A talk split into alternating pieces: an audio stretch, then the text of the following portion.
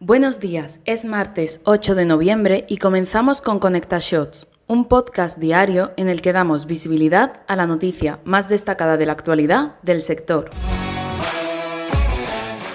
Lo que muchos temían ha sucedido. Coincidiendo en fecha con el año anterior casi en plena exactitud, el paro del transporte ha regresado. Desde la Plataforma Nacional en Defensa del Sector del Transporte se ha convocado un paro indefinido que dará comienzo a partir de la medianoche del domingo 13 al lunes 14 de noviembre. Según informan desde la plataforma, esta acción se habría visto motivada como protesta ante el incumplimiento de la ley de cadena de transporte por parte de algunos cargadores. Su víctima más inmediata sería el Black Friday, un movimiento estratégico para sumar presión a sus peticiones, aunque todavía nos queda por conocer cuántos transportistas se sumarán realmente a esta iniciativa.